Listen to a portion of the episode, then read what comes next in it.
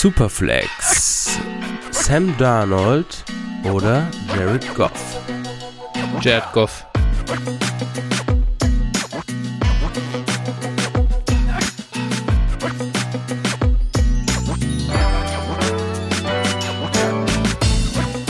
Servus und herzlich willkommen zur wöchentlichen Folge von Dynasty Flow, der Dynasty Show von Phil und Flo.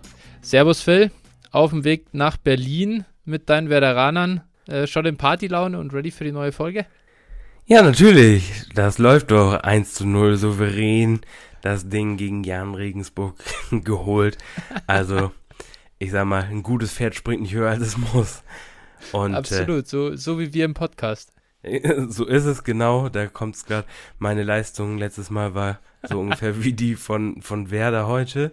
Äh, genau, also da an der Stelle nochmal Entschuldigung für die Technik und mein Unvermögen, das nicht zu kontrollieren.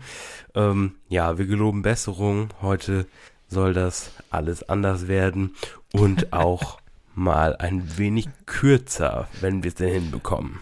Absolut. Wir sind wirklich äh, auf dem besten Wege, uns zu einem richtigen Profi-Podcast äh, zu entwickeln. Kürzere Folgen, bessere Technik. Wahnsinn. Wenn wir das alles schaffen, dann äh, ist äh, ja Sky's the limit, würde ich sagen. Äh, das nehmen wir die nehmen wir die gute Laune gleich mit. Äh, ich bin ja kein Carolina Panthers Fan, deswegen habe ich noch gute Laune, wobei als Niners Fan mit den McCorkle Jones Gerüchten ist man auch schwer, schwer gestresst, muss man ehrlicherweise gestehen. Aber äh, ja, ich bin schon langsam, langsam überlege ich mir, ob ich in den Modus gehen soll. Äh, dieser in, in Shanny We Trust. Äh, wenn sie Mac Jones an drei nehmen, ist er natürlich auch der beste Quarterback der Klasse. Äh, ein Move, den viele Niners-Fans am 29. April bringen werden. Vorher wird Mac Jones gebasht ohne Ende und ab 29. April ist er der beste Quarterback seit Tom Brady. Aber ja, genau. Also ich, es hätte schlimmer können, können für dich. Ich habe gerade noch gelesen, äh, Washington und die 49ers haben einen Hard Look at Sam Darnold geworfen, also vor der Free Agency. Dementsprechend äh, hätte der auch bei euch landen können. Ja, also dann, dann, dann muss man jetzt halt natürlich die Preispakete vergleichen. Die Niners bezahlen jetzt äh, zwei zusätzliche First Rounder und einen Drittrunden-Pick für, äh, ja, wen auch immer sie jetzt an drei nehmen. Ich hoffe einfach nach wie vor nicht McCorkle Jones, sondern Justin Fields, aber wir werden das sehen. Äh, die äh, Panthers fanden das jetzt eine gute Idee, dass sie den äh, diesjährigen Sechstrunden-Pick, äh, nächstjährigen Zweit- und Viertrunden-Pick für Sam Darnold bezahlen. Ein Quarterback, der bei den Jets bisher ähm, also mutmaßlich unter den Umständen gelitten hat, sonst hätte er gar keinen Markt mehr. Ähm, was sagst du denn dazu? Einerseits äh, können wir mal einen Schwenk in die ja, Real NFL äh, machen. Was haben sich die Panthers da ins Boot geholt? Ist das ein Schritt nach vorne im Vergleich zu Teddy Bridgewater? Und dann äh, können wir im weiteren Verlauf auch auf den Dynasty Value von äh, Sam Darnold und ja, vielleicht den Carolina Receivern kommen. Ja, also es ist der Trostpreis für, für Carolina auf jeden Fall. Das kann man schon mal ganz sicher sagen.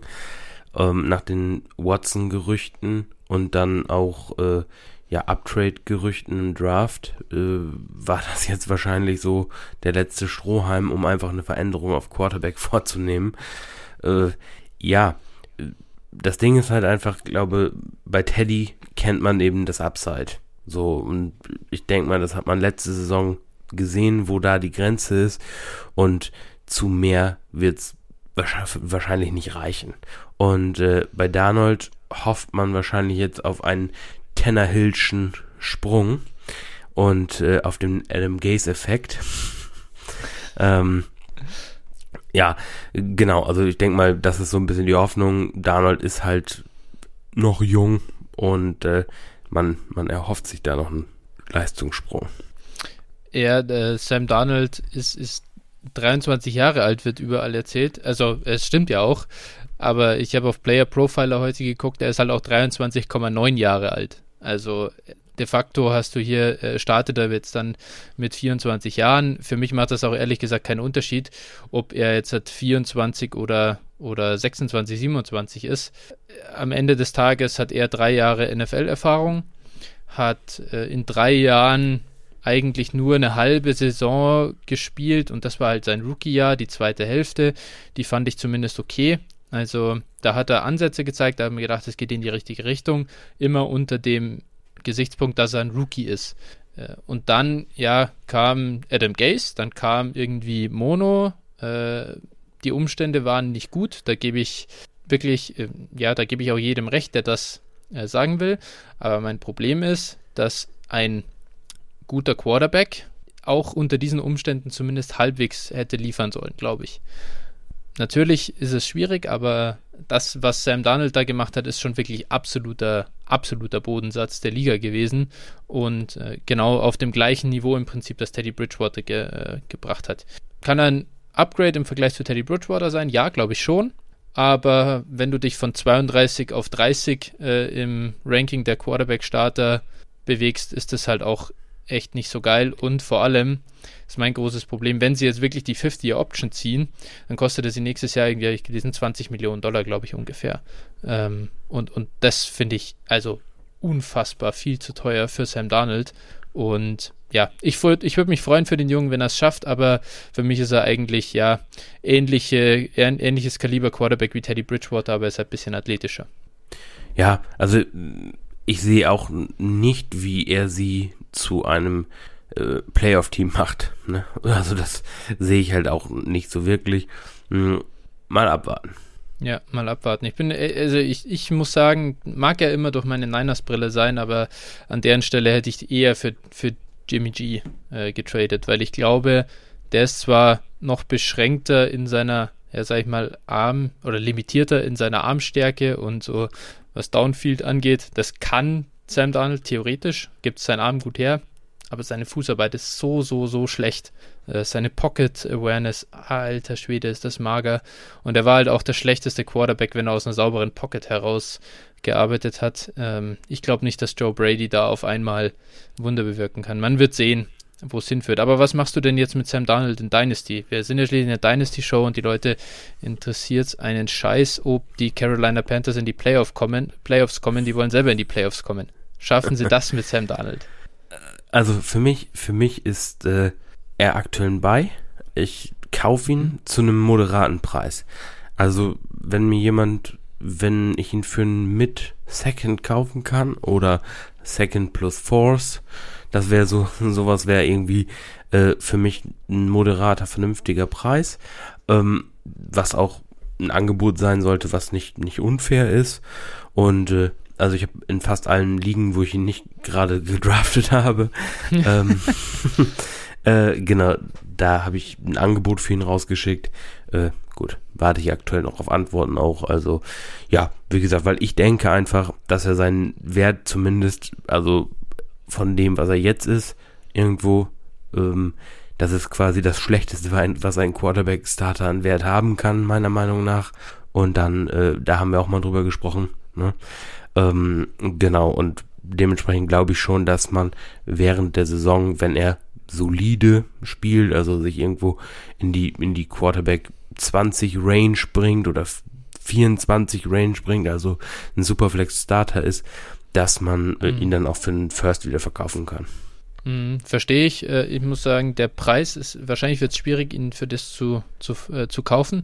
Äh, Im Moment, jetzt gerade in, in, in, unseren Startups, die wir gespielt haben, da war der eine noch vor dem Trade oder da war gegen Sam Donald vor dem Trade, jetzt hat danach.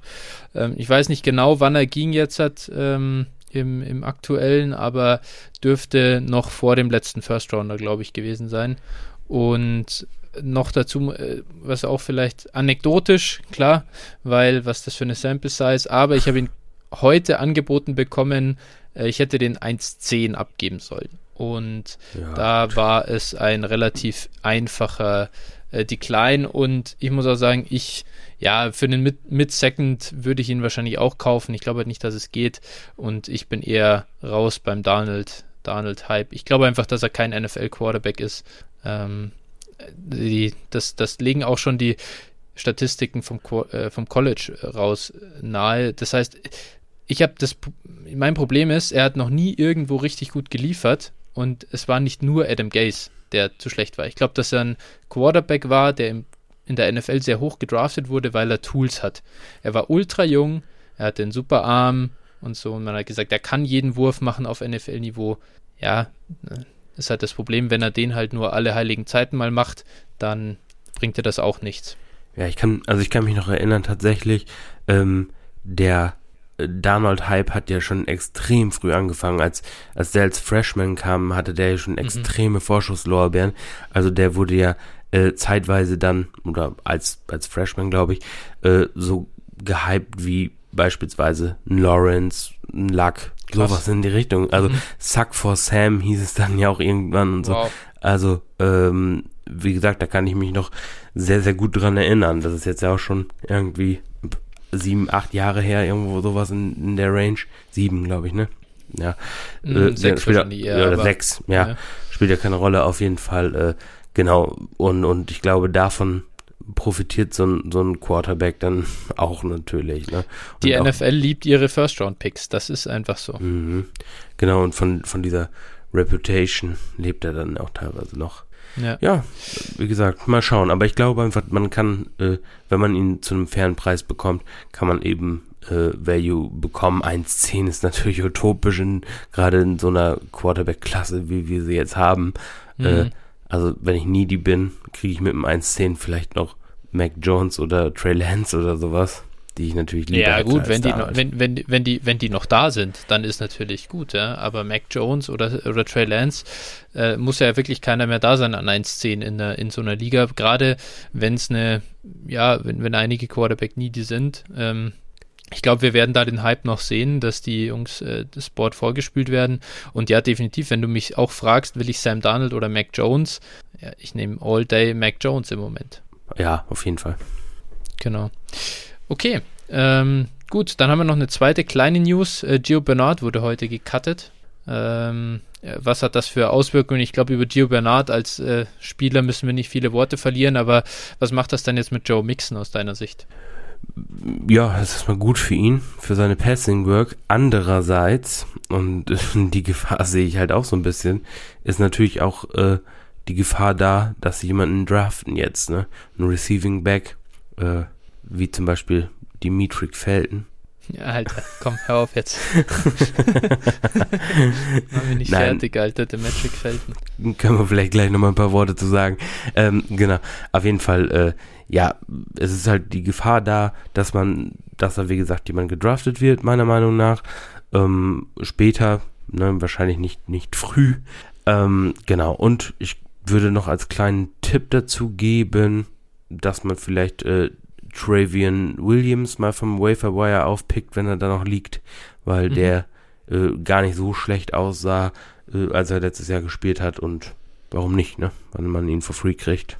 Absolut, absolut. Das ist ein ganz, äh, ganz schöner, ja, Sleeper-Kandidat im Moment. Vielleicht cuttet man Gio, weil man eben von ihm so als äh, kleiner, ja, Komplementärback zu mixen überzeugt ist. Ich muss aber sagen, ich sehe den größeren äh, Wertgewinn tatsächlich eher bei Mixen, weil der in einer zugegebenermaßen relativ kleinen Sample Size in der letzten Saison ein bisschen mehr ähm, ja, Passing Work gesehen hat oder Receiving Work gesehen hat. Besser zumindest als in den Jahren davor. Ich glaube, da kam so ein bisschen der, da wäre der Durchbruch vielleicht gekommen. Ähm, dann hat ihn die Verletzung gestoppt und es hat der Gio das Backfield äh, komplett gegeben. Diese, dieser Cut stimmt mich auf jeden Fall ein bisschen mehr bullish noch und macht Mixon zu einem noch stärkeren Beikandidat, als er eh schon ist. Ich denke, dass er dadurch auch jetzt in den ADPs wieder ein bisschen steigen wird. Ganz so günstig, wie man ihn bisher bekommen hat, äh, wird es vielleicht schwierig, aber äh, ja, macht mich nur äh, mehr zu einem Käufer von äh, Joe Mixon.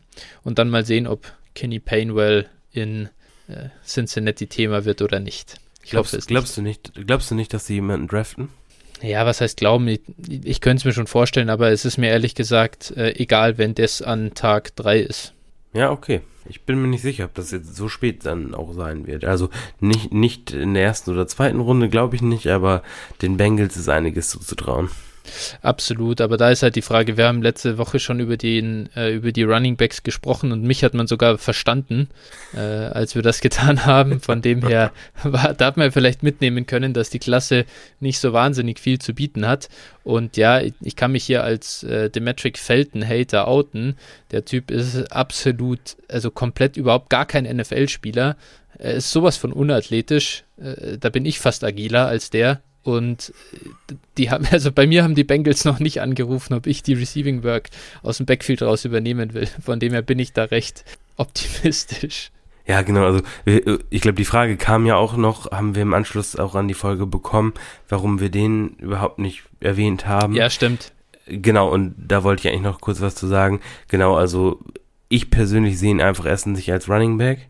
Ähm, davon mal abgesehen hat er dann eben auch einen unterirdischen äh, Relative Athletic Score aus Brett gezaubert von 0,91 von 10 möglichen Punkten.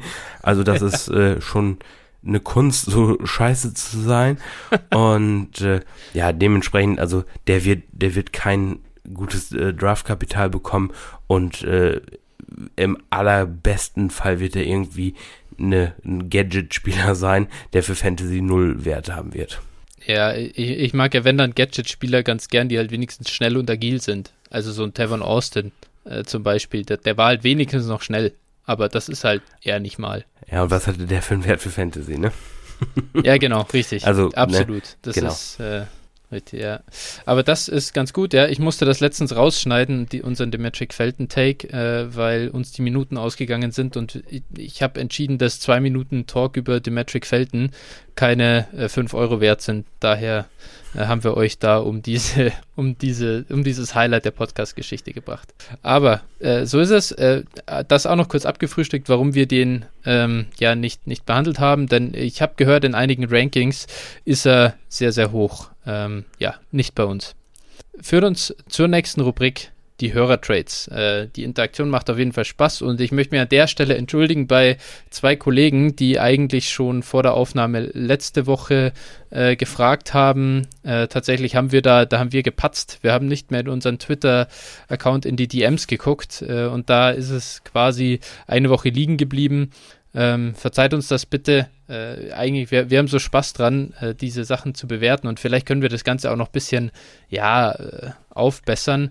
Ich habe auch schon Feedback bekommen, wir könnten sowas mal visualisieren und vielleicht nochmal posten. Dafür haben wir jetzt vielleicht nicht die, die absolut, ja, die Zeit und auch die Skills, um, um das cool zu machen für Twitter. Aber vielleicht können wir auch diese Hörertrades pollen oder so, um, ähm, ja, den, um den Kollegen dann auch das Feedback der, der breiteren Masse zu geben. Ja, das können, können wir, wir auf jeden Fall mal machen. Ja, wir werden uns da mal vielleicht was, was einfallen lassen. Ähm, unsere erste Frage, die wir für diese Woche bekommen haben, war, ab welchem First-Round-Pick, also an welchem Spot, ähm, kommen wir denn ins Überlegen oder würden wir James Robinson, den Running Back Riser äh, der Jacksonville Jaguars, traden? Und vielleicht so als, als kleines äh, äh, Goodie an Information dazu. In unserem aktuellen Startup Draft ging James Robinson vor dem 105, den man picken konnte. Das heißt, das ist so der Preis in einem Startup, den man im Moment äh, für ihn bezahlt. Äh, Phil, gegen, also einerseits ordnet das vielleicht mal kurz ein und dann, ab wann würdest du in der bestehenden Liga denn äh, James Robinson abgeben? Ja, genau. Also noch dazu, das war Superflex Half, Half PPA. Ja, genau. Muss man noch vielleicht ja, dazu erwähnen? PPA, oder? Ist das Half PPA? Ha das war Half PPA, genau. Sehr ja. gut. Genau. äh, ja, äh, genau. Also vor dem 1.5 in, in einem Startup, ja, das äh, ist schon also heftig, muss man sagen. Äh, genau, aber das hat auch was dann mit ADP und Startup ADP zu tun. Ähm, genau, das wäre für mich auf jeden Fall zu hoch. Äh, aus dem einfachen Grunde, also James Robinson, die Situation in Jacksonville kennen wir ja. Erstmal sollte er da so sollte die Situation so bleiben, wie sie ist, beziehungsweise Jackson will keinen Running Back mehr äh, draften oder signen, was ja auch durchaus noch möglich ist, ähm, nachdem sie zwar schon Carlos Hyde geholt haben, aber naja, der ist nun nicht die allergrößte Gefahr für seine Workload, würde ich mal behaupten. Ähm, ja. Genau, sollte, sollte die Situation so bleiben, wie sie jetzt ist, und der nur Lawrence dazu bekommen, also besseres Quarterback-Play sehen, dann äh, würde ich wahrscheinlich äh, einen 1,5 gerechtfertigt sehen schon für ihn. Also auch wenn man jetzt mal so sieht, wie die Draft-Klasse ist. Das Problem ist halt einfach, diese Sicherheit haben wir zu null Prozent, weil mhm. äh, ja, Jacksonville hat eine Menge Draftkapital. Ähm, es ist ein neuer Coaching-Staff äh, da, der einfach oder der überhaupt keinen Bezug zu Robinson hat, der ihn praktisch nicht live spielen hat sehen. Und äh, genau, da ist es sehr gut möglich, dass die nochmal im Draft was machen. Äh, ja, schlecht wäre es, wenn sie zum Beispiel mit ihrem späten First Rounder einen, einen Running Back draften. Ne, dann kann man eigentlich schon das Todesurteil auf James Robinsons äh, Haupt ja. äh, setzen. äh, genau, also das, das wäre also der Worst Case. So, äh, wenn man einen in den Mid-Rounds äh, draftet, dann muss man mal sehen. Jedenfalls, also dann würde Robinson auf jeden Fall extrem an Value verlieren. Das heißt, schlussendlich für mich ist das ein absolutes Glücksspiel. Ich, ich tippe darauf, dass Jacksonville was macht und dementsprechend habe ich auch keine James Robinson Shares. Mhm. Ja, also ich habe James Robinson Shares, ich glaube aktuell noch zwei, ein oder zwei, bin mir jetzt gar nicht hundertprozentig sicher, aber ich habe ich hab auch versucht, ihn zu verkaufen tatsächlich. Ähm, aber eben für einen Preis, ja, bei, bei dem ich mir sicher gewesen wäre, dass ich den lieber haben will. Und das wäre ein 105, 106 gewesen. Wenn mir jetzt jemand einen 108 oder 109 gibt, kommt es auf die Situation an, in der ich bin. Wenn ich so diesen Running Back sehr gut gebrauchen kann im nächsten Jahr, um zu gewinnen, würde ich ihn dafür noch nicht hergeben, weil ich dann die Upside zu groß sehe. Und was bringt mir da ein 108, 109 für nächstes Jahr? Wahrscheinlich eher weniger. Ich kann den halt wieder als Trade-Material irgendwie benutzen, klar. Von dem her kann man das auch machen. James Robinson wegzutraden, ist halt dieser Move eben für Sicherheit und weniger, ja, ähm, ja weniger Glück äh, oder, oder weniger Varianz auf deiner Seite zu haben. Kann man auf jeden Fall machen. Ich finde ihn auf jeden Fall, und das ist ganz interessant, in Startups brutal overpriced. Und diesen Preis, den du im Startup bezahlen musst für ihn, den bekommst du in keiner bestehenden Liga.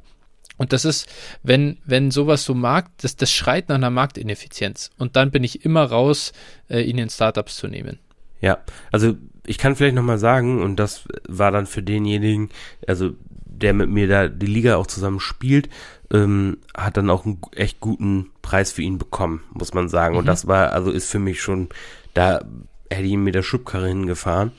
Und zwar hat der, hat derjenige, das ist eine 12, 12 Team Liga, muss man vielleicht noch dazu sagen. Mhm. Äh, genau, er, er hat bekommen für James Robinson und Jared Cook ähm, mhm. Genau, also ne, Jared Cook ja, ja. hat praktisch keinen ja, Value mehr. Ähm, genau, hat bekommen 1,5 und 2,10. Ah, boah, ja, das ist, also das halt ist schon ein guter Preis. Ja, das ist also, halt schon, schon heftig, finde ich, und dafür würde ich ihn dann halt auch äh, auf jeden Fall abgeben. Ne?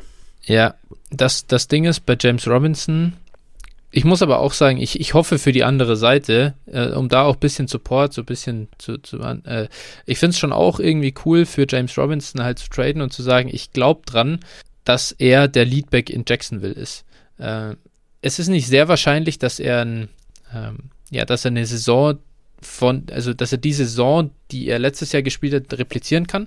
Da schreit alles, also was wir über Regression wissen, schreit danach, dass er weniger Volume sehen wird selbst, selbst wenn sie keinen Running Back mehr holen, es ist jetzt Carlos Hyde da, es ist dann immer noch dieser, ich glaube, Dario Ogunbowale ist ja noch da und Raquel Armstead.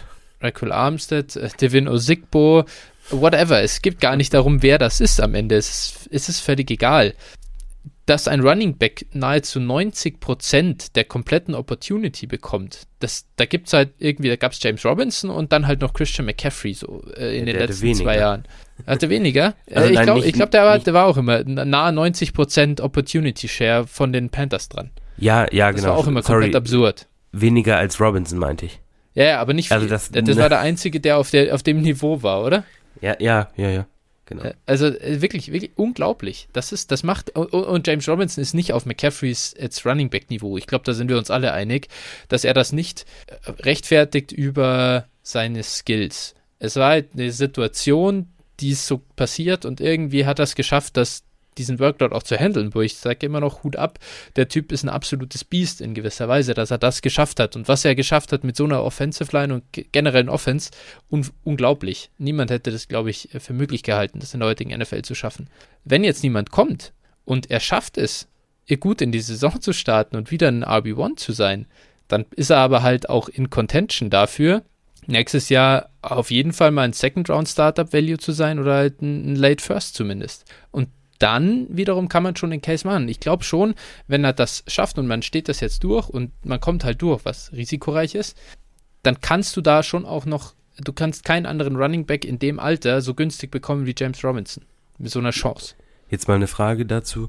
Was, wen hättest du lieber? Robinson oder Josh Jacobs? Robinson. Okay. Aber das ist auch, äh, ja gut, hättest du mich hier vor noch, hättest du mich noch vor, ja, irgendwie zwei Wochen, ich weiß nicht, wann haben die Raiders vier O-Liner hergeschenkt, äh, so um den, also ja, bevor das passiert ist, und, sie, ja. ja. und dann noch Kenyon Drake dazu gekauft, äh, da hätte ich wahrscheinlich gesagt, ich will Josh Jacobs haben. Ja, ja. Genau. Aber es hat sich halt viel getan da, ja. Aber ich sag nur, an sich ist, wir waren, wir sind ja mit einer wahnsinniger 20er äh, Running Back Draft Class, ja, ähm, irgendwie beschenkt worden. Und unter, unter denen will ich jeden lieber als, als Robinson aktuell. Aber man kann schon einen Case machen dafür, dass er vielleicht der unterschätzteste von allen ist. Genau. Ja. So viel zu, zu J-Rob. Ich, ich, werde immer emotional, das ist einfach mein, mein Mann. Ja, das ist, ich, ich liebe ihn. Wir, wir, äh, streiten schon seit Monaten darüber, ob man ja, ihn jetzt absolut. halten muss oder verkaufen muss oder was auch immer man mit ihm machen äh, soll. Und wer, wer auch immer ihn ja. Wenn, wenn die sieben Runden Draft vorbei sind und Jacksonville hat keinen Running Back äh, geholt, dann hört man die Sektkorken in München knallen. Absolut, absolut, Alter. Dann die Sektkorken, ich roll die Bierfässer hier die Straßen hoch und runter. Es ist mir völlig egal. Es ist einfach nur geil. Äh, deswegen Kudos an, an denjenigen, ich, vielleicht hört er, hört er uns, der 105 und 210 äh, gezahlt hat. Ich drücke dir die Daumen, dass du aus dem Deal als Gewinner, ich will, dass, dass einfach beide als Gewinner rausgehen. Äh, der 105 wird ein geiler Pick und James Robinson wird geil liefern und, und alle haben was davon. Aber wirklich äh, Kudos daran, dieses Risiko einzugehen. Nicht schlecht. Äh, kommen, kommen, kommen wir zum zweiten Deal. Ich, ich rede zu viel über J-Rob. Ähm, wir, wir haben eine Frage gekriegt und zwar ähm, wurde hier getradet, also es wurde für den Rookie 1.11 getradet äh, und bezahlt mit dem Starter-Pick 6.8 und dem 21.1. Also zwei Startup-Picks für den Rookie 1.11. Nee, nee, Moment. Äh, es gab, okay. es war der 21-1 plus der Rookie 1-11 gegen den 6-08 im Startup. Ah, ah, ah, okay, okay. So, ja, gut, rum. okay. Es ist, ja, gut, okay. Den 21-01 sind wir ehrlich, ich, man kann den auch aus der Gleichung rausnehmen. Ja. Äh, more or less ging der 1-11 im Rookie-Pick, äh, im Rookie-Draft gegen den 6-8. Und da, also meine Frage dazu, es wurde wahrscheinlich, haben die, haben die so reversed, oder? Für den Rookie für den Rookie Draft. Oder, also wahrscheinlich wurde er der 1.11 dann nicht im Startup gepickt. Ja. ja. Ähm, nee, nee, genau. Okay, genau. Gut, aber das Richtig. ist dann, genau, äh, das ist dann jetzt, dann ist das der Deal und ja, ganz interessant. Ähm, ja, gut, auf welcher Seite bist du denn dann hier in, in, dem, in dem Trade? Also ich finde, ich finde das eigentlich vom Value her relativ ausgeglichen, muss ich sagen. Also ich glaube, ich nehme nehm knapp den 1.11 tatsächlich. Mm, aber es ist, also es ist, das ist an sich, finde ich, ist das ein, ist das ein guter, fairer Deal. Ja.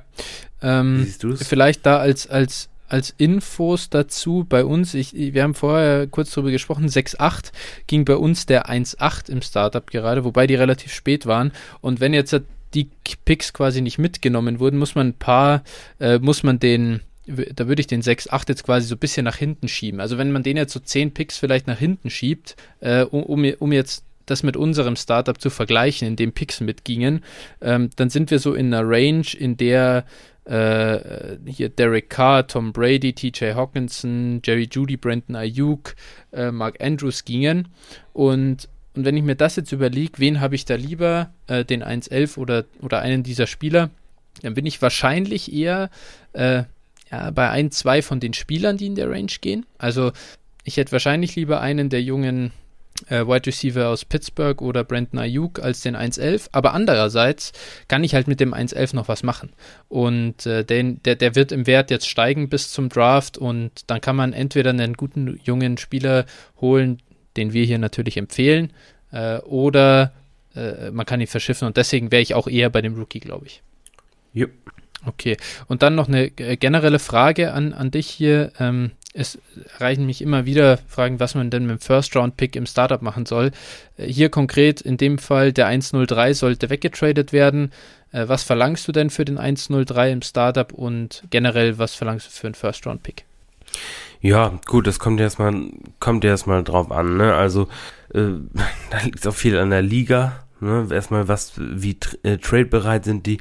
Was ich auf jeden Fall mache, ist, äh, erstmal frage ich das generelle Interesse der ganzen Liga ab. Ne? Ich informiere mich erstmal, okay, ist potenziell jemand dabei, der hochtraden will. Ähm, aber das machst hab, du in DMs und nicht im League-Chat, oder? Wahrscheinlich. Das mache ich in den DMs auf jeden Fall, genau. Ähm, ja, und bislang habe ich noch in jeder Liga einen gefunden, der hochtraden wollte. Es wird zwar weniger, also äh, vor einem ja. Jahr sah das noch anders aus. Mittlerweile ähm, ist der ein oder andere auf den Trichter gekommen, dass das schon spannend sein könnte. Was ich jetzt allerdings wiederum öfter auch mal gesehen habe, war, dass äh, First Rounder verschenkt wurden. Ne? Also man muss da auch, glaube ich, nochmal ganz klar abgrenzen, ähm, ob ich jetzt zum Beispiel den, den 101 habe, der mhm. ja nochmal immens mehr wert, viel mehr wert ist als alle, die dahinter kommen. Ne? Also gerade in mhm. Superflex, ähm, Patrick Mahomes ist schon mal äh, mindestens, also wenn ich jetzt von 101 auf 102 runter müsste, würde ich zumindestens mal einen Rookie First verlangen. Für den, für den Downtrade. Boah, ja, ja gut, ja, ich würde es wahrscheinlich für weniger machen, aber ja, ich meine. Ah, nein, äh, das ist aber meiner Meinung sich, nach. wenn du dir überlegst, ich meine, wir haben jetzt, wir sind beide ja, wir gehen ja gern Quarterback äh, so früh dann im Draft. Ähm, wenn jetzt da die Frage ist, also oder ich, ich würde wahrscheinlich an 102 Dag nehmen aktuell, äh, wegen der ganzen Watson-Saga, der war davor mein 102. Äh, würde ich jetzt, würde ich jetzt, wenn du mich jetzt fragst, ich hätte Mahomes in der Liga, was müsste mir der, der Dag-Besitzer on top legen, damit ich ihn damit ich ihn abgebe. Es wäre schon relativ viel, da gebe ich dir schon recht. Also, wie gesagt, da würde ich, würde ich, würde ich auf jeden Fall einen First verlangen. Auf jeden Fall. Ja. Wahrscheinlich sogar noch mehr. ja, das ist krass. Also, ja, ja, ich meine, ich glaube, ich würde es für einen Early Second würde ich schon auch machen, aber äh, ja, andererseits, andererseits, ja, es kommt dann darauf an, wer da ist. Würde ich jetzt nicht, würde ich jetzt nicht einfach so machen, ne? Würde ich dann nee. schon sagen, wenn da irgendwie ein Spieler da ist. Ja. Ja, gut, ist fair, ist fair. Kann man auch, kann man auch durchaus sagen, dass man das nicht machen sollte so und, und ja, gut, was man machen sollte und was man machen kann, sind ja auch zwei Paar, Paar ja, Schuhe. Ja, absolut, klar. Ähm, genau, also von daher, äh, ja, das muss man auf jeden Fall beachten. Und dann kann ich eigentlich auch immer nur empfehlen, mal zu gucken, okay, was kann ich bekommen. Optimalfall für mich ist, und, und das ist auch, auch machbar, wäre jetzt zum Beispiel ein Third und ein Fourth finde ich, ist, mhm. super Value für einen für äh, First-Round-Pick, der jetzt vielleicht nicht der 101 ist, aber, also selbst dafür ist es schon ein ja. netter Value, aber genau, also das, das wäre so eine Range. Hm, ich kann jetzt zum Beispiel meinen Trade, den ich jetzt gerade gemacht habe, und da war es, war es so mhm. in diesem Startup, dass nicht die Mehrheit hoch traden wollte, auf jeden Fall. Ähm, genau, da kann ich mal sagen, was ich jetzt, da hatte ich den äh, 104 und habe den 104 und den 139 zusammengetradet für 210, 15 und 10,3. Mhm. So. Und äh, wenn man das jetzt, wie gesagt, dann mal in Spielern ausdrückt, also die, den letzten, die letzten beiden kann ich jetzt noch nicht sagen, aber das war jetzt äh, an 1-4 wurde dann Kyler Murray gedraftet und äh, ich habe dann mit den beiden Picks, die ich bekommen habe, habe ich den 1-0-3 in Rookie Picks und den 1-0-6 in Rookie Picks bekommen. So, da werden jetzt nochmal mhm. zwei Spieler dazukommen, die sich in etwa die Waage halten. Sage ich jetzt mal grob. Ne? Also mhm. meiner wird noch ein bisschen, ein bisschen Value werde ich noch auf meiner Seite dazu bekommen quasi. Genau, also grob ähm, 103 und 106 für Kyler Murray. So, mhm. jetzt, jetzt mal vom, vom Value her, dass man doch mal gehört hat, quasi für die Hörer, das ist ein bisschen greifbarer, glaube ich.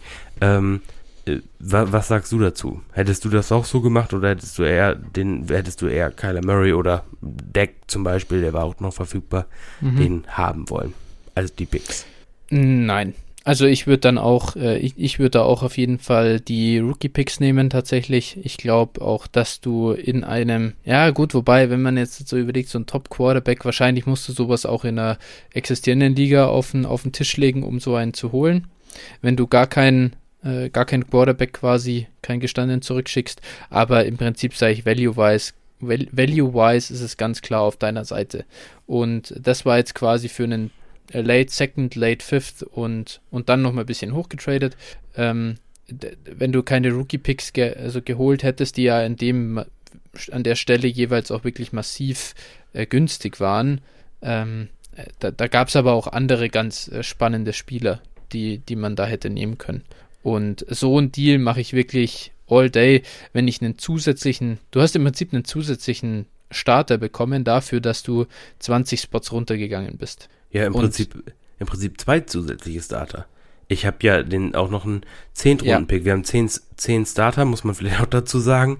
Genau, wir ja. haben 10 Starter, also im Prinzip habe ich zwei Starter dazu bekommen. Ja, ja. Ähm, absolut. Für mich ist das eine klare Sache und ich kann mal vielleicht so als, als äh, da noch äh, als Gegenbeispiel, was das Gegenbeispiel ist, ist falsch, aber ich habe in dem, in dem Startup habe ich auch noch dann äh, einen, einen Deal gefunden, um meinen First-Round-Pick ähm, wegzutraden und ich bin ein bisschen eine andere Route gegangen. Ich, ich habe den, den 107 und ich nehme mal einen kleinen Pick-Swap in der fünften Runde raus, der ist jetzt nicht so relevant. Ich habe den 107 mit dem 1106 also zwei mittlere Picks jeweils in der ersten und der elften Runde, getradet gegen den 401, den 801 und einen 22 First. Ähm, das heißt, ich habe hier versucht, über einen, über einen Future First noch einen, einen Value zu kriegen, weil es wirklich, es war unmöglich, ich habe mir die Zähne ausgebissen, ich habe jeden, jeden gefragt, ob er runtertraden will, es wollten alle anderen runter, so, äh, da ich noch einen gefunden, der quasi dann gesagt hat, er geht in Win Now und, und gibt mir den 22 First mit dem Discount. Und da sieht man schon, wie dünn es geworden ist, den First-Round-Pick zu traden. Und da dann die Frage, was, wie, wie, findest du denn da meine Strategie, dass ich den, den 22 First so als, ähm, als Throw-In mitgenommen habe? Ja, du musst ein bisschen länger auf den Value warten, quasi, ne, wenn man so will. Aber mhm. äh, ja, durchaus auch legitim, ne? Also nirgendwo kann man so günstig an First Rounder rankommen wie im Startup bei äh, Up- und Down-Trades. Und äh, von daher, das, das ist auf jeden Fall auch eine Strategie, die man auch anwenden kann, die auch legitim ist. Genau. Ja.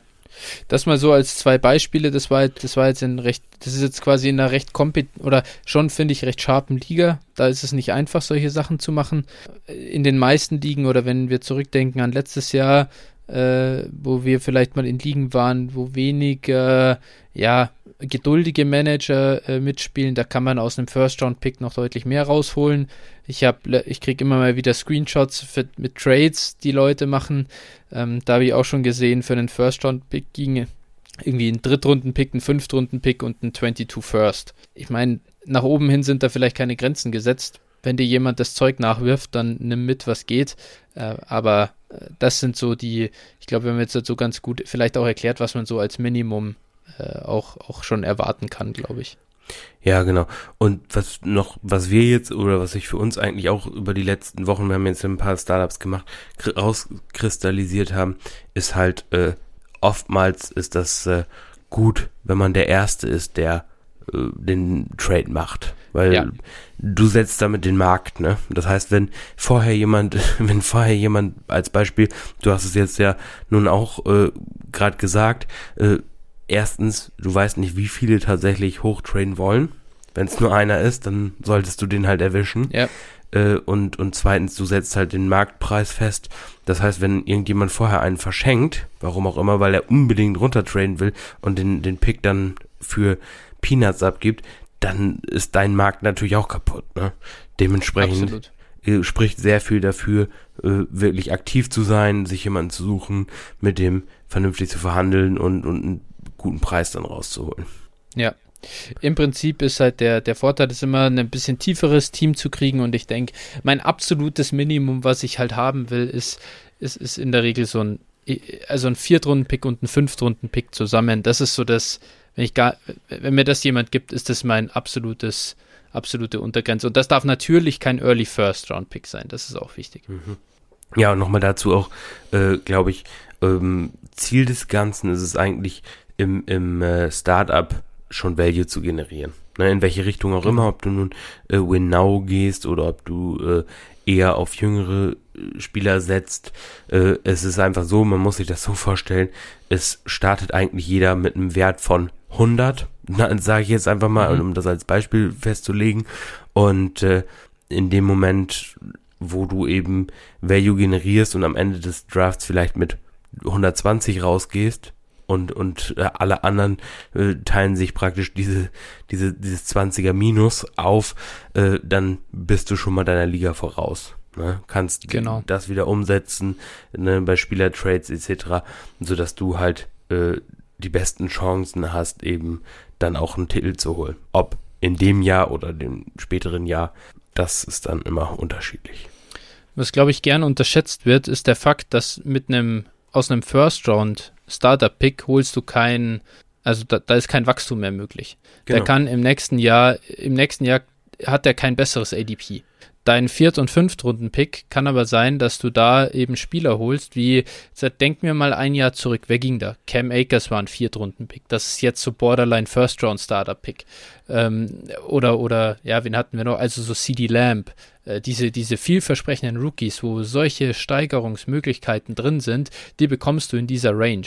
Und du, wenn, wenn du so ein bisschen dieses geduldige Spielchen spielen willst, dann kannst du einen First-Round-Starter-Pick in diesem Jahr zu zwei First-Round-Starter-Picks im nächsten Jahr machen. Jetzt mal, da muss natürlich alles super laufen, ist schon klar, aber das ist die Möglichkeit, das ist das Upside, das du hast. Dem Moment, wo du den First-Round-Pick einfach behältst oder sogar eher tradest und zwei solche Möglichkeiten abgibst, limitierst du das Upside von deinem Team, was ein Wertgewinn ist, das limitierst du halt, das ist nicht mehr drin. Ja, und du hast, und du hast, wenn du mehr Picks hast, hast du halt auch die Möglichkeit immer entweder zum Beispiel nochmal nach hinten zu traden später oder wieder hoch zu traden, ohne ja. dein Team gleich richtig äh, zu ficken, sage ich jetzt mal auf gut Deutsch, ja. dass du ja. gerade wenn du mehr Starter hast, das unterschätzen halt viele, die äh, traden dann hoch und äh, mhm. dann fehlt auf einmal so Runde 4, 5, 6 und 9 und bei zehn ja. Startern, wenn du nur fünf Topstars hast oder sechs Topstars meinetwegen, äh, dir aber vier, vier Starter fehlen ne, aus den Runden, dann ist das halt, damit gewinnst du keine Championship. Absolut, absolut. Und da ist der, das ist der große Vorteil an äh, Johnnys, äh, Johnny sag ich schon, Phil's Trade hier äh, gewesen zum Beispiel. Der geht in Runde 2 und 5 zurück. Es muss bei diesem Downtrade in die zweite Runde nicht, nicht bleiben. Der, der Zweitrunden-Pick der kann, der, den kannst du gleich wieder traden, wenn es ist. Ist natürlich jetzt in unserer Liga schwierig gewesen. Da geht halt dann nichts mehr, ja, weil eben der Markt abgeschöpft war. Aber ich kann mich an, an Startup-Drafts äh, erinnern, da wurde ich bei jedem Pick wurde ich wieder gefragt, hey, willst du noch mal runter? Hier, ich werfe dir noch einen Future First rein. Als die Leute gemerkt haben, ich bin der, der Typ, der die Future First, der mit denen zu ködern ist, äh, ich bin so oft zwei, drei Runden runtergegangen und nochmal einen Future First reingenommen und so. Das ist Wahnsinn, was du da aus einem, aus einem Pick holst du so viele Assets nebendran raus, das kann man sich, das, das musst du dir nebenher nachher in eine Excel-Liste reinschreiben und das dann vergleichen. Das ist absurd, was du da für ein Value-Gewinn äh, rausholen kannst. Ja, auf jeden Fall. Und was ich dazu, wo du das gerade sagst, wenn du mit ungeduldigen Leuten spielst, und jetzt ist das vielleicht ein bisschen, wird einigen richtig auf den Sack gehen, was ich jetzt sage, wenn du mit richtig ungeduldigen Leuten spielst und ähm, ich bin auch eher ungeduldig, muss ich sagen. Äh, aber ich mache das auch ganz gerne dann mal in so einem Draft.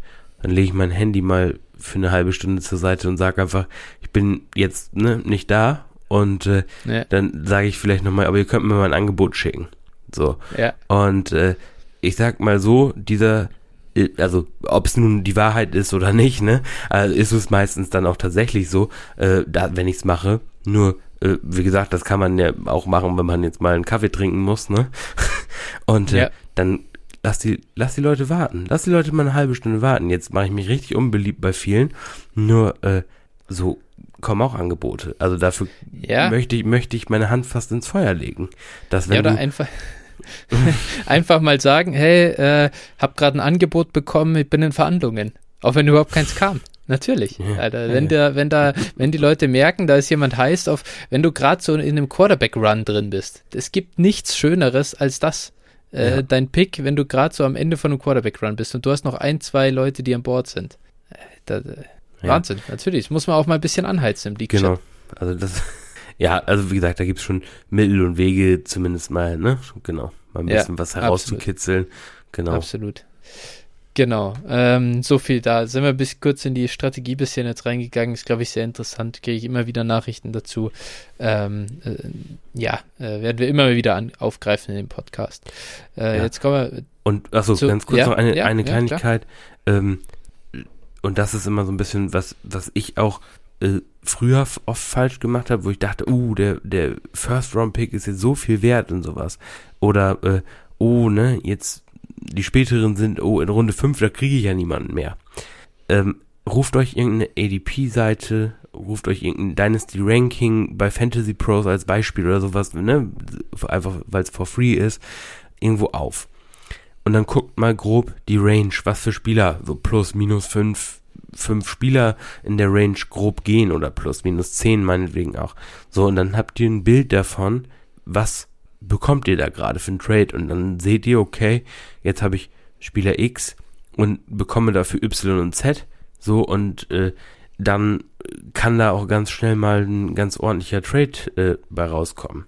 Na, wenn, wenn ich jetzt zum Beispiel einen Dritt- und einen Fünftrunden-Pick beispielsweise für einen First bekomme, sagen wir mal, ähm, als Beispiel, ein Devante Adams als First-Round-Pick also sieht man teilweise in, in Dynasty Startups. Das ist jetzt einfach mal ein Beispiel. Und jetzt bietet mir dafür jemanden äh, für mein First, ein Third und ein, und ein, äh, und ein Fifth. Dann kann da auch schnell mal dann hinterstehen irgendwie, äh, wenn es gut läuft. Ich bekomme jetzt äh, äh DK Metcalf und T. Higgins für, für Devante Adams. Ja, so, so, also sowas Absurdes, nur einfach mal ne, das Ganze zu, zu hinterlegen und das ist, ist glaube ich, noch nicht mal so, so äh, ganz unrealistisch. Absolut. Also ich glaube, ich glaube, man müsste dann, ähm, um das wirklich äh, fair zu machen, sozusagen beide, also jeweils die ADPs nehmen. Äh, jetzt gehen wir hier auf DLF, äh, mhm. äh, nehmen das letzte ADP Superflex und sagt, du würdest zum Beispiel, ich meine, wir wurden nach dem 103 gefragt, das ist im Moment Kyler Murray und, und du gehst rein und sagst, okay, ich will einen Drittrunden-Pick und einen Fünftrunden-Pick. Äh, dann nehme ich jetzt mal, ge gehen wir hinter, Mitte, Runde 3 ähm, wäre hier jetzt ähm, Justin Fields, geht aktuell als Quarterback 14. Sagen wir, den, den nimmst du da mit. Ähm, äh, jetzt mal theoretisch. Äh, das ist die 29, das wäre der 305 und dann quasi der 505. Jetzt muss er mir äh, aushelfen. Quasi 48 plus 5 wäre Pick 53. 53 ja. Austin Eckler. Äh, Justin Fields und Austin Eckler oder Kyler Murray. Ja, wäre für mich relativ einfach, ja. Ja. Und jetzt natürlich, da muss man natürlich sagen, äh, wenn jemand uns zuhört und sagt, ja, okay, okay, ich will auf jeden Fall Kyler Murray. Jetzt ist es klar, ich, ich trade nie runter. Kann ich nur sagen, probier's aus und schau mal, was dich, was dich zu Fantasy-Erfolg bringt. Gerade wenn du einen neuen Starter vielleicht hast. Kann man ja immer drüber reden. Wenn man nur mit sieben Startern spielt, dann ist es vielleicht was anderes. Aber gerade in tieferen Ligen ist halt, da wird so unterschätzt, wie ähm, ja, wie, wie wertvoll das ist, mehr gute Spieler zu haben. Und wenn dir dann auf einmal nächstes Jahr reden wir drüber, ist Justin Fields auch ein First-Round-Pick. Alter, ja. dann hast du halt richtig eingecasht. Ja. Genau. Nee, sehr, sehr gut. Äh, haben wir das nochmal beleuchtet äh, und können dann zur nächsten Rubrik kommen. Äh, da kann ich dich mal hier schön in den Driver's Seat lassen. Äh, das Ding hast du vor allem vorbereitet. Ich äh, mache ein paar Nebenbemerkungen, aber äh, ja, deine Show jetzt hier. ja, genau. Also wir wollten mal ein bisschen darauf eingehen, praktisch, weil wir jetzt nun schon viel über die Draft Class geredet haben und auch nochmal, und ihr bestimmt auch schon viel über die Draft Class gehört habt. Ähm, genau, wer ist gut, wer ist nicht gut und da wollten wir einfach noch mal ein paar Sachen irgendwo äh, aufklären oder mal ein bisschen was zu sagen, schon mal ein bisschen was anteasern vielleicht auch für unsere Wide Receiver Folgen, die jetzt noch kommen werden. Genau. Und äh, vielleicht auch ein paar Spieler äh, heute stellt euch traurige Musik vor, beerdigen. Leben und Tod des Kenny G. Der hat es heute mal wieder nicht reingeschafft. genau. Also kommen wir, genau, kommen wir also so ein bisschen äh, und äh, du darfst dann gerne mal ein bisschen was dazu sagen. Ich, ich stelle jetzt mal hier so ein äh, paar Thesen auf, vielleicht. Mhm. Rondell Moore. Wir dachten, er wäre 5'9 groß. Damit wäre es schon an einer harten Grenze gewesen. Nun ist er leider äh, ein bisschen zu heiß gewaschen worden und wurde nur mit 5'7 gemessen. Ist er damit überhaupt noch äh, draftable für uns? Ja, für mich schon. Okay. Ähm, Jalen Waddle ist, äh, wird ja immer gerne als Tyreek Hill ähnlich beschrieben und ist jetzt nicht mal beim Pro Day gelaufen. Müssen wir uns da Sorgen machen um die Geschwindigkeit? Oder ja, sagt uns das was über ihn?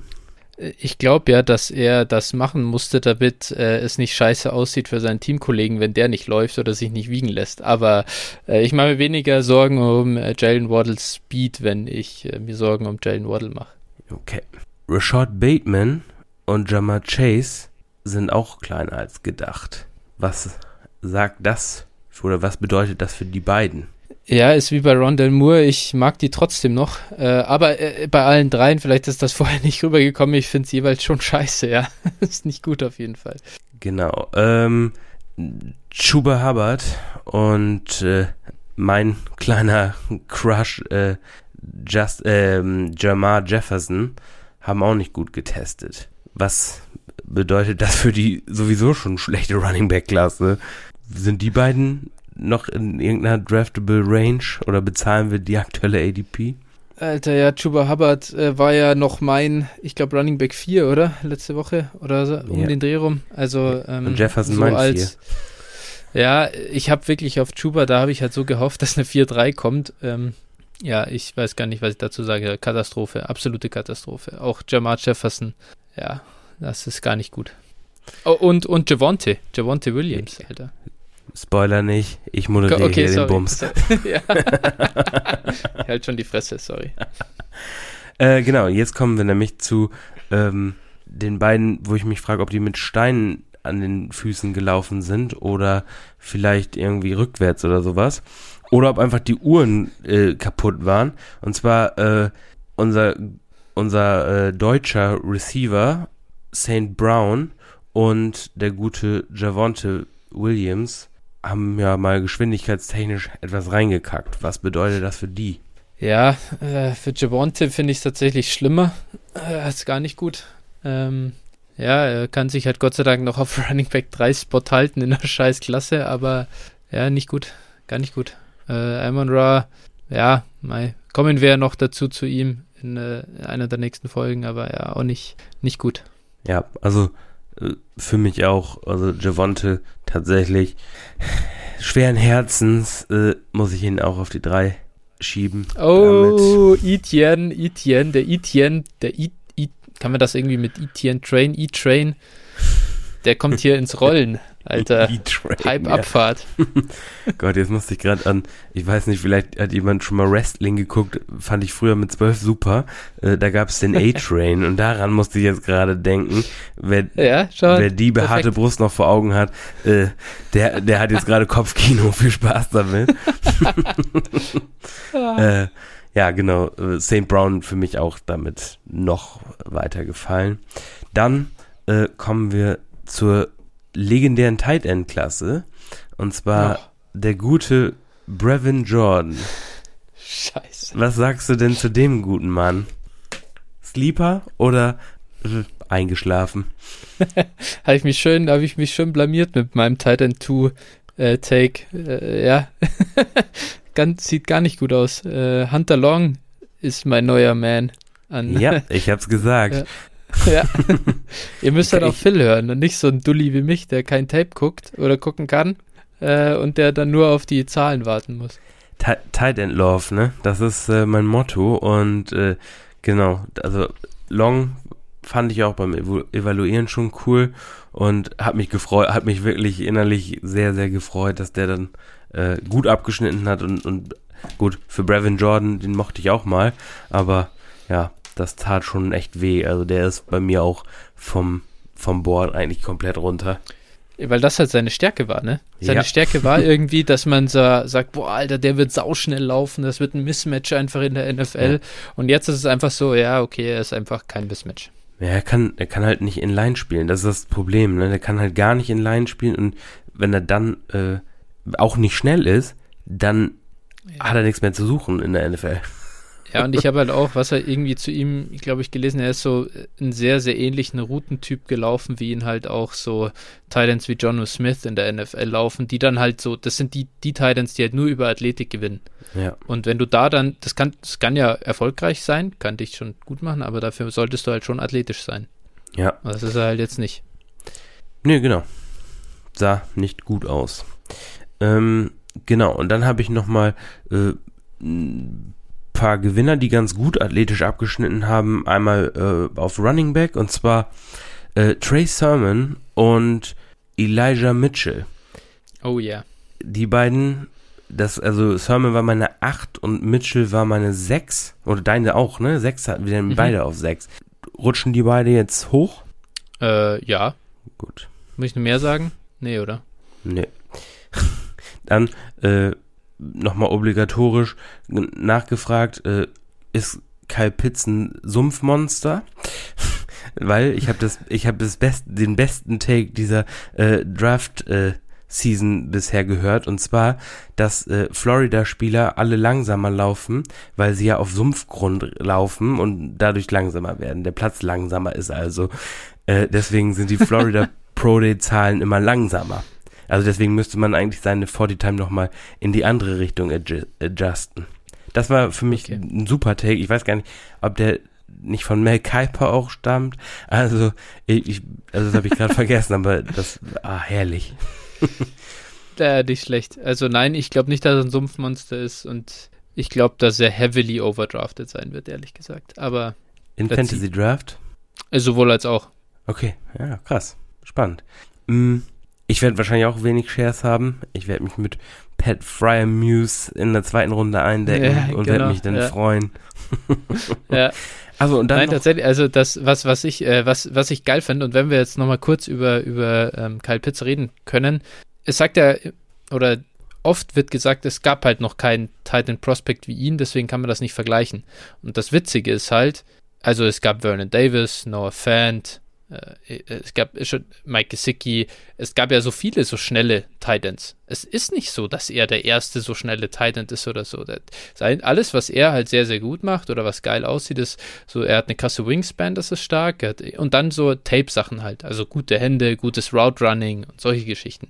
Ob das dann in der NFL funktioniert oder nicht, wird man sehen, aber äh, es ist einfach nicht so, dass es noch keinen solchen athletischen äh, ja, Freak gab wie Kyle Pitts. Oh, jetzt äh, wirst du, glaube ich, also das dürftest du nicht bei Twitter posten, weil dann würdest du wahrscheinlich äh, öffentlich auf den Scheiterhaufen ja, gepackt werden. Ja. Gut, dass wir das nur an unsere äh, Hörerschaft von, ja, sagen wir es nicht, es ist zu peinlich. Alles das gut. passt schon, das ist keine, das ist, das, das stellt niemand auf Twitter hoch. Ähm, genau, und dann noch die letzte Frage, und zwar gehen bei LSU die Uhren anders. Damit meine ich die Stoppuhren der Scouts, weil alle unter 4-4 ah, gelaufen sind. Ja, ja, ja. Ähm, ja, ich tippe ja mal, dass diese Jungs auch einfach wirklich sehr schnell sind und äh, wir adjusten ja, oder äh, ich glaube schon, dass man Pro-Day-Zeit ein bisschen adjusten muss. Ähm, aber, Alter, dass Jamar Chase schnell ist und dass Terrace Marshall schnell ist, sollte jetzt eigentlich keine Neuigkeit sein. Genau, und dann noch eine, eine weitere, eine Bonusfrage und zwar, ähm, ist Terrace Marshall der, der große Gewinner der letzten Wochen. Ja, für mich schon, weil ich aber, weil, ich viel von seinen, gut, ich bin ja, ich bin ja äh, Excel-Sheet-Grinder, weil ich viele der Zahlen, die er aufgelegt hat und viele seiner Production ähm, mit Kontext versehen habe und äh, erst gemerkt habe, wie gut er als Prospect eigentlich aussieht. Daher klares Ja von mir und ich glaube, da bin ich nicht der Einzige, dem das so ging. Ja, man muss, glaube ich, schon die, in diesen Kontext setzen, wenn bei den ganzen Alabama-Receivern immer gesagt wird, was für super äh, Mitspieler sie hatten, dann muss man bei Terrace Marshall vielleicht sagen, äh, hatte er noch viel, viel, viel, viel bessere Mitspieler. Ja. Ja, also das Ding ist halt, äh, das, was man bei Alabama-Receivern sagt und was halt einfach äh, totaler Quatsch ist, es stimmt halt bei den LSU-Guys auch noch. Ja. Also jetzt hat, wenn, wenn, wenn wir sehen würden, dass Justin Jefferson in der NFL reingeschissen hat, hat wie, wie Henry Rux, dann würde ich das ja für Jamar Chase auch nicht mehr gelten lassen. Das ist äh, ja. gar nicht so schwierig, ne? Ja, genau. Und da sprechen wir nächstes Mal dann nochmal ein bisschen ausführlicher drüber. Genau. Genau, und äh, das wäre es dann eigentlich schon so ein bisschen, dass wir das nochmal eingeordnet haben. Äh, man sieht, so Events wie Pro Days können dann so ein Ranking auch mal über den Haufen werfen, beziehungsweise auch. Zumindest bei uns. Bei uns, genau, ja, und äh, kann Spielern halt auch extrem wehtun. Ähm, genau, da muss man seine Rankings dann eigentlich auch immer adjusten. Und äh, genau, das gleiche werden wir dann auch nochmal tun, also ausführlicher tun, wenn dann der Draft war und wir auch die Landing Spots kennen, weil die auch nicht unerheblich sind. Absolut. Gerade Draftkapital Rieseneinfluss auf seine Prospect Rate. Freue mich schon. Wir machen die ganze Pre-Draft-Analyse nur, um am Ende alles wieder komplett umzuwerfen. Äh, es macht jedes Jahr wieder Spaß. ja, dass man mal Ehrlich. guckt, aber ich finde es immer super, dann kann man, hat man, man findet ja in so einem Prozess, finde ich, wenn man sich damit beschäftigt, äh, also es ging mir auch vorher schon so, äh, ich mache das nicht erst seitdem ich Podcast höre, ähm, sicher ausführlicher noch, aber äh, genau, man verliebt sich in gewisse Prospects und wenn man dann sieht, wo die, wo die gehen und ob man dann nachher recht hat oder nicht, das ist dann, ja. ist dann schon spannend, ne? Und ob man den Spot mag Absolut. und sowas. Genau. Genau. Ja, genau, so viel dazu erstmal. Äh, dabei wollen wir es dann auch belassen. Und dann kommen wir nochmal in Vorbereitung auf die nächste Folge ähm, einfach auch um da dann vielleicht ein bisschen Zeit zu sparen, schon mal zu erläutern, was uns eben äh, wichtig ist bei der Evalu Evaluation von Wide Receivern aus dem College. Da darfst du ja. dann gerne mal anfangen und uns einen vierstündigen Vortrag halten. ja, den werde ich wann anders machen. Den werde ich vielleicht mal auf YouTube machen, um ein bisschen Zahlen auch zu visualisieren und so, äh, um euch dann auch zu zeigen, was, warum ich zu den, ja, ähm, zu dem gekommen bin, wo ich jetzt bin und äh, zu gewissen Grenzen, die Spieler halt äh, in Sachen Production früh überschreiten sollen und so. Aber um einfach mal so ein bisschen Kontext zu liefern, warum gucken wir ab nächster Woche, wenn wir Wide Receiver evaluieren, darauf, wie gut der war mit 18 oder 19. Ähm, und das in verschiedenen Statistiken. Wichtig ist, dass es sehr predictive ist für den NFL-Erfolg von Wide Receivern, ähm, dass wir Age-Adjusted Production nehmen. Sprich, wenn jemand ähm, in den NFL-Draft kommt, wie Jamar Chase dieses Jahr, äh, dessen letzte Saison war in einem, also war 2019 und da war er auch erst 19 Jahre alt. Wenn wir den jetzt vergleichen mit Devonta Smith, zum Beispiel auf Tape, äh, man schaut sich einfach an, äh, Devonta Smith 2020 gegen was weiß ich, irgendwen und er rastet halt komplett aus und macht drei Touchdowns und 200 Yards, dann darf man halt nicht vergessen, dass er da äh, 22 oder Ende 21 Jahre alt, ich weiß gar nicht, wie alt er genau ist, ähm, äh, war und Jamar Chase, wenn man seine letzten Tapes anschaut, in denen er dominiert hat, war er halt 19 Jahre alt. Heißt, Jamar Chase hat meistens gegen Gleichaltrige oder sogar in der Regel ältere Spieler gespielt. Devonta Smith dagegen spielt gegen Gleichaltrige oder jüngere Spieler. Devonta Smith hat sich vier Jahre in Alabama entwickeln können, hat da vier Jahre mit einem Coaching-Staff zusammengearbeitet, die an ihm arbeiten konnten als Prospect, hat vier Jahre äh, Zeit gehabt, um seine Athletik äh, zu entwickeln. All das konnte ein Spieler wie Jamar Chase nicht. Die Frage, die ich mir stelle, als wenn ich, also wenn ich diesen Spieler evaluieren muss, ist, warum ist Devonta Smith überhaupt noch am College? Was ist, warum, also irgendwas stinkt doch, dass der nicht nach drei Jahren, wenn er so, so gut ist, dass er es in die erste Runde der, der NFL-Draft schafft, ähm, warum bleibt er dann noch im College? Er verdient da kein Geld. Er hat die Chance, dass er sich verletzt.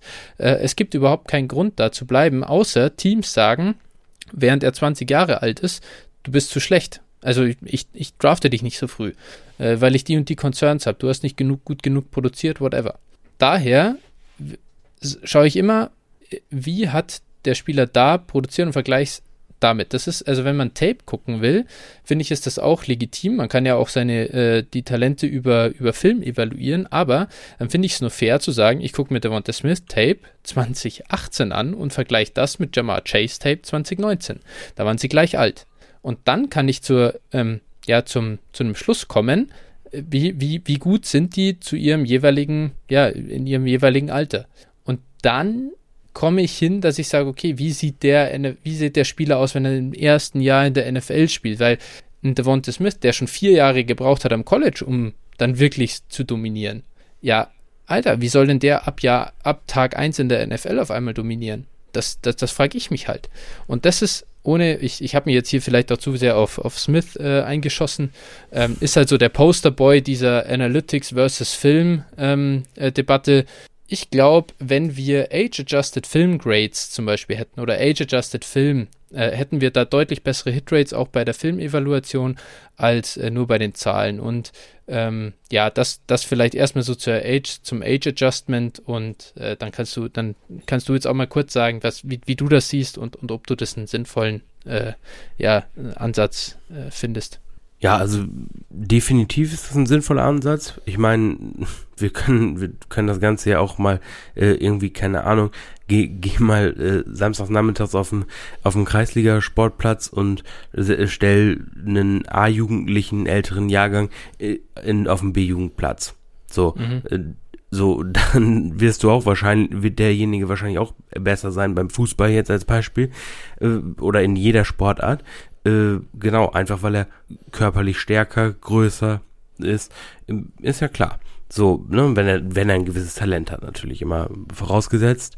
So, wenn der aber dann wieder zurück zu den A-Jugendlichen geht und dagegen körperlich gleichwertige spielt, dann ist es ja im Prinzip das, was du beschrieben hast. Ne? Dann muss er sich mhm. mit im gleichem messen und äh, das ist jetzt auch das praktisch, was, äh, was äh, Smith dann auch in der NFL blüht quasi. Ja. Da, dazu kommt noch äh, natürlich immer äh, genau Umstände und so weiter und so fort, aber gut, da gehen wir dann nochmal drauf ein. Ja, aber ich finde es auch sinnvoll, das zu se sehen. Äh, ich finde es schon, find schon sinnig. Ich will genau. immer die, jetzt schon in die Evaluation der Spieler ja, gehen. Ja, da muss ich mich jetzt genau. bremsen. Genau. genau. Absolut, absolut. Äh, das ist auch nicht das Ziel jetzt halt von heute. Ich möchte das nur, ich möchte das mal einleiten und, und dann gibt es halt so gewisse Sachen, die halt, also neben dem, dass man für das, das oder dass wir für Alter adjusten, adjusten wir noch für was anderes. Und zwar, wir gucken nie auf auf Total Stats. Also wenn wir von Produktion sprechen, dann geht es nicht darum, wer hat am meisten Yards gefangen oder am meisten äh, Rushing Yards erlaufen und so. Äh, da geht es immer noch drum, da gibt es immer dieses Market Share. Und Market Share heißt, wie viel, also dein gesamtes Team passt für so und so viel Yards. Das heißt, jetzt sagen wir, gehen wir davon aus, äh, weiß ich nicht, LSU war eine krasse Offense, die haben, glaube ich, für über 4000 Yards geworfen. Ähm, und dann wird halt geguckt, für wie viel Yards von den 4000 ist ein Jamar Chase verantwortlich? Also wie viel hat der davon gefangen und wie viel hat ein Justin Jefferson gefangen? Und das sind dann so Market Share Receiving Yards. Heißt, ich möchte von einem Wide Receiver in am College schon sehen, dass er für eine gewisse Anteil, für einen gewissen Anteil der Gesamtproduction der Offense verantwortlich ist. Und dann gibt es da so, äh, sag ich mal, Schwellenwerte, die man halt, oder die ich nehme, allein aufgrund dessen, dass man sieht, in welche Richtung äh, wo ungefähr haben denn die meisten oder welche Hürde haben die meisten Wide Receiver, die später in der NFL sehr gut produziert haben, jetzt mal retrospektiv betrachtet, äh, wie viel haben die in, am College geschafft? Und da ist so die Hürde eben unterschiedlich. Wenn du 18 bist, also ein Freshman zumindest, ähm, dann solltest du so vielleicht so, also so 18 Prozent plus haben, irgendwie so knapp an die 20 Prozent rankommen. Mit 19 möchte ich dann schon, dass er über 20 Prozent schafft. Mit 20 über 25 Prozent und noch höher, wenn es noch älter wird, dann habe ich schon ein Problem, äh, weil dann sollte eigentlich schon äh, in der NFL sein, aber wenn, dann halt komplett dominieren, so über 30 Prozent. Und so funktioniert das dann, dass man immer mit steigendem Alter quasi mehr Production will. Und wenn einer diesen, diesen Schritt geschafft hat, dass er das überspringt, diese Market Share Zahlen, dann gucke ich mir noch an, wie, wie effizient war er denn? Also, wie, wie ist denn sein, äh, da gibt es so Sachen wie Yards, Yards pro Team Pass Attempt. Also, wenn das Team gepasst hat, ähm, oder, für, oder wie soll ich sagen, wie viele Team-Pass-Attempts hat er gebraucht, um auf diese Yards zu kommen? Und auch das ist super predictive. Wenn einer da im College schon gut war, ist wahrscheinlich, dass er als Receiver auch wirklich sehr gut ist und nicht einfach nur in einer, ja, äh, äh, totalen Code-Offense einfach so ein bisschen die Slants gefangen hat. Sprich, so Deontay Johnson-Problem bisschen in Pittsburgh, weswegen viele so, so Analytics-driven Guys ihn ein bisschen faden, weil man halt Angst hat, dass seine Production vor allem davon kommt, dass er kurze Bälle fängt und die halt so, also ja, nicht mal zu besonders viel Raumgewinn irgendwie bringt. Und solche Sachen sind das dann, die man so zusammenbringt, um die Prospects zu beurteilen. Gut. Gibt es noch weitere Punkte, die dir wichtig sind, wenn du einen Wide Receiver evaluierst? Äh, Gibt es noch, also einen würde ich jetzt direkt noch sagen, das ist halt äh, die Statur. Äh, und zwar hätte ich, also das ist aber was, was ich jetzt nicht, äh, was nicht zwingend sein muss, aber was nochmal das Profil dann hebt, wenn er die anderen Sachen, die Boxen gecheckt hat, äh, wäre eben der BMI von so über 26, hätte ich schon ganz gern. Ähm, ist, nicht, ist nicht zwingend, aber gerade wenn es ein kleiner, eher jetzt kein Riese ist, wenn der nicht 6'4 ist, wie so ein AJ Green war, dann über 26 und an sich Größe äh, gerne 6 Fuß und, und größer. Und zwar warum? Einmal ganz kurz, ich glaube, es ist auch logisch und intuitiv. Das sind die Spieler, die in der NFL Outside spielen, die X-Receiver sein können, die Alphas in ihren Teams sein können und die halt für Fantasy äh, ja, Production sorgen. Ja, ich glaube, da sind auch nur unter den Top 24 irgendwie äh, fünf Stück oder sowas, die tatsächlich unter sechs Fuß sind. Ne? Genau, es ist, es ist gar nicht, es, es ist immer das Ding, ich sage zum Beispiel, dass jemand wie Devonta Smith kann schon liefern. Also das ist überhaupt nicht gesagt, dass der äh, nicht mal Top 5 Wide Receiver in der NFL wird. Das weiß ich einfach nicht. Das kann ich nicht ausschließen. Aber ich will einfach nicht solche Profile äh, jagen, die sehr, sehr geringe Chance auf Erfolg haben. Ja, genau. Ich denke, das ist auch noch ganz wichtig zu sagen, immer auch wenn man so einen Prozess jetzt hier vorstellt, äh, natürlich wird es immer Outlier geben. Ne? Also das gibt Spieler ja. äh, wie zum Beispiel Tyreek Hill oder sowas, der eigentlich äh, ja die Metriken nicht so wirklich erfüllt und ja. äh, der trotzdem ein Top 5 Re Receiver in der NFL ist. Ähm, mhm. so, und, und die wird es halt immer geben, äh, wo man aber einfach vorher sagt, okay, es ist unwahrscheinlich. Und äh, Genau, es ist auch unwahrscheinlich, dass man äh, zum Beispiel im Lotto gewinnt, aber einer gewinnt trotzdem, ne? Ja, ja absolut. Also so, ne? das, ist das muss man vielleicht einfach so sagen und ähm, man reduziert einfach nur die Wahrscheinlichkeit, dass man seinen Pick in Sand setzt.